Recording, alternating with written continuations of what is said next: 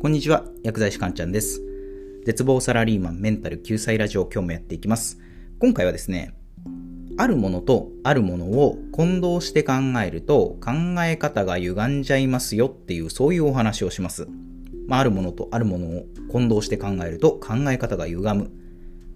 まあ、今回のね、タイトルがもうすでに答えなんですけど、まあ、答えは必要条件と十分条件。これら2つをね、区別できないと考え方がね、歪んでしまうんですよ。で、この必要条件と十分条件って、日常生活でね、実はめっちゃ登場するんですよ。この日常生活において、こう、頻繁に登場する必要条件と十分条件。これらを区別できない人って、世の中めちゃくちゃ多いんですよね。そこで今回は、必要条件と十分条件を混同すると考え方が歪むというテーマでお話をしていきます。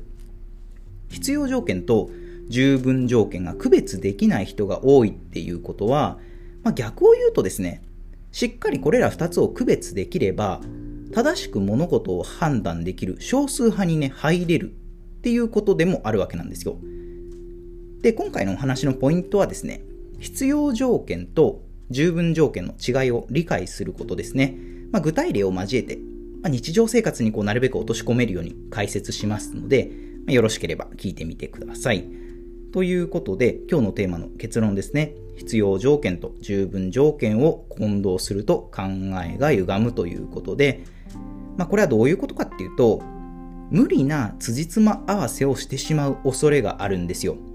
必要条件と十分条件を混同してしまうと、無理な辻褄合わせをしてしまう恐れがあるんですよね。まあ、辻褄合わせって皆さんわかると思うんですけど、例えばじゃあ、えー、今起きているコロナ、新型コロナウイルスですね。まあ、あと過去起きたまあ戦争とか、まあ、そういったいろんな出来事ありますよね。で、そういう出来事は、すべて裏で誰かが人為的に操作していることで起きたものだ。そうすれば辻褄が合うみたいなのが辻褄合わせですよね。コロナとか、まあ、過去起きた戦争とか、実は裏で悪い人が操って、人為的に操って起きたことなんだ。そうすれば全部辻褄が合うじゃないか、みたいに言う人いるんですよね。で、必要条件と十分条件の区別がつかないと、そういうふうにね、辻褄が合うから正しいよね、みたいにね、考え方がね、飛躍してっちゃうんですよ。で、必要条件と十分条件を駆使しない限りね、その論理的にね、物事を考えることってやっぱできないんですよね。で、まあこれをなるべくね、具体例、日常生活に落とし込めるような、まあそういう具体例を交えてお話ししていくんですが、わかりやすい例が、リンゴと果物の関係です。リンゴと果物の関係。そうですね。じゃあ、リンゴは果物である。これは正しいですかね？リンゴは果物である。これは正しいですよね。リンゴって果物ですよね。なので、リンゴは果物であるは正しいんですよ。じゃあ逆はどうですかね？逆。果物はリンゴである。これは正しいですか？果物はリンゴである。これは間違ってますよね。果物はリンゴであるとは限らないですよね。果物って他にもバナナとか、まあ、メロンとか、まあ、いろいろありますよね。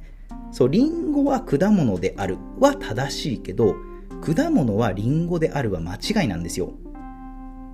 で、この時ですね、この時、果物はリンゴであるための必要条件と言います。一方、リンゴは果物であるための十分条件っていうんですね。もう一度言うと、果物はリンゴであるための必要条件。リンゴは果物であるための十分条件っていうんですね。で、まあちょっと学問的なお話は置いといて、何が言いたいかっていうとですね、必要条件と十分条件を混同している人っていうのは、今言ったリンゴと果物の関係がごっちゃになってるんですよ。で、これらをもっとね、日常生活に落とし込んでみると、どれだけ必要条件と十分条件の区別がつかない人がやばい人かっていうのがね、わかると思います。じゃあもう一つ、そうですね。報われる人は努力をしている。これは正しいですかね？報われる人は努力をしている。これは正しいですよね。まあ、ちゃんとした結果を出す本当にトップの人っていうのは必ず何かしらの努力をしてますよね。なので報われる人は努力をしている。これは正しいんですよ。じゃあ逆に、努力する人は報われる。これは正しいですかね？努力する人は報われる。これは正しくないんですよね。努力すれば報われるとは限らないですよね。一生懸命努力しているけど報われない人って大勢いるわけですよ。まあ、プロスポーツ選手になれるかどうかとかがいい例だと思います。まあ、でもですね、その世の中的には努力すれば報われるからとか、まあ、努力は裏切らないからとか言う人いるんですよ。結構多いですよね。で、こういう努力は報われるみたいなことを言う人って、まあ、やっぱね、もう一度高校数学習い直した方がいいですね。何も分かってないんですよ。ま、先ほどのね、果物の話に戻る戻るんですけど、リンゴは果物である。で、これは正しいですよね。で、リンゴは果物であるが正しいのであれば、果物でなければリンゴではないも正しいんですよ。もう一回言いますね。リンゴは果物である。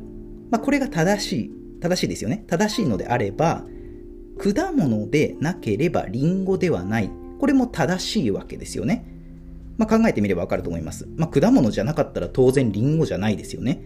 そう、これはまあ命題の待遇なんて言ったりするんですけど、まあ、それを踏まえた上でですね、じゃあ努力すれば報われるよとか言う人、言う大人は言い換えるとですね、報われない人は努力をしていないと言っているのと同じなんですよ。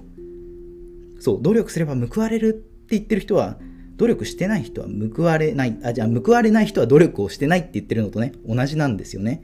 これ結構怖くないですか？その一生懸命努力をしている人に対して、お前は何も努力してねえなって言ってるのと同じなんですよ。そう、努力すれば報われる。まあこれはね、聞こえは良くても、実はね、とっても怖い言葉なんですよね。そう、報われない人は努力をしてないのと同じだって言ってるのと、ね、同じなわけですよね。